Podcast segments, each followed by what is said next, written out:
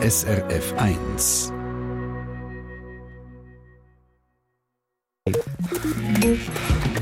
SRF 1 Ratgeber fit und gesund.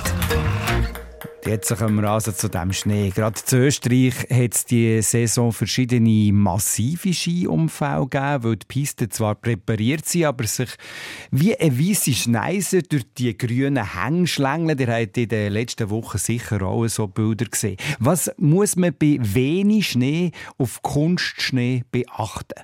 Das hat die Regula Zender aus der Gesundheitsredaktion zusammengetragen. Schneemangel in den Skigebieten und auf den Pisten kann zu mehr oder oder zu anderen Unfällen führen. Das bestätigt der Benedikt Heer, Berater Sport und Bewegung von der Beratungsstelle für Unfallverhütung der BFU. Er ist auch Experte Unfallprävention, wenn es um einen Skisport geht. Wenig Schnee, das bedeutet meistens künstlich beschneite Pisten. Kunstschnee ist ein bisschen dichter und härter als Naturschnee. Darauf kann man auch ein bisschen höhere Geschwindigkeiten erreichen und im Fall eines Sturz ist dann entsprechend auch Krafteinwirkung grösser. Es kann aber auch sein, dass äh, gar nicht genug kann beschneit werden und das hat auch wieder einen negativen Effekt. So kann es sein, dass oft die Pisten apere Stellen sind, je nachdem Steine zum Vorschein kommen oder einfach auch nur Gras, was der Skifahrer wieder ausbremsen kann.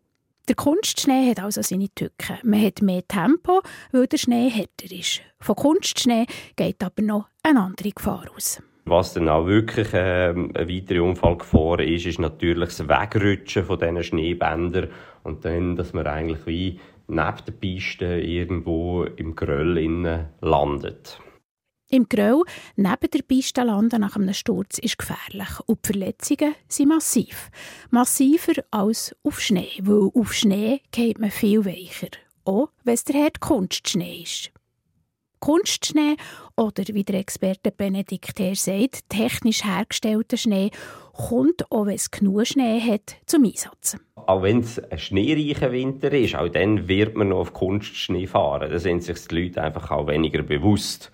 Also es wird 60 Prozent der Piste in der Schweiz wird beschneit. Und dieser Schnee verhält sich anders. Die Schneekristalle sind anders aufgebaut. Er ist, wie gesagt, härter als Naturschnee. Es ermöglicht auch, äh, durch dass es geringere Reibungskräfte wirken im Kunstschnee, höhere Geschwindigkeiten und somit auch beim Sturz äh, eigentlich eine höhere Aufprallenergie, äh, die wiederum zu schwereren Verletzungen kann führen kann. Der technisch hergestellte Schnee ist nicht nur schlecht, sagt der Experte.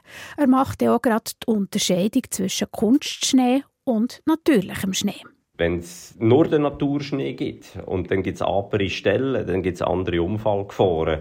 Wiederum ist sehr weicher Schnee auch, auch nicht einfach so präparierbar.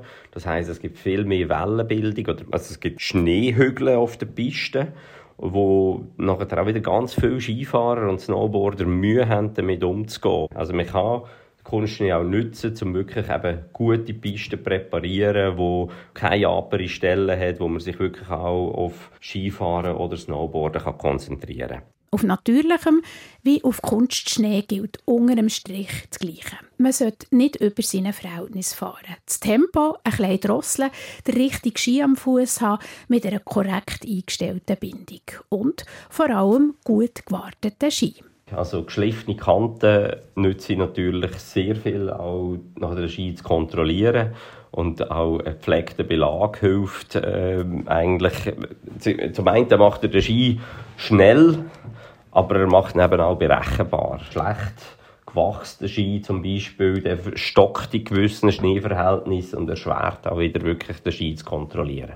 Sicher auf der Piste, auf Kunstschnee mit einem gut gewachsenen Ski, mit gut geschliffenen Kanten und dann noch ein bisschen auf das Tempo schauen. In diesem Sinn gute Fahrt, wenn es auf die Piste geht. Die Regula Zender hat die Tipps alle zusammengetragen.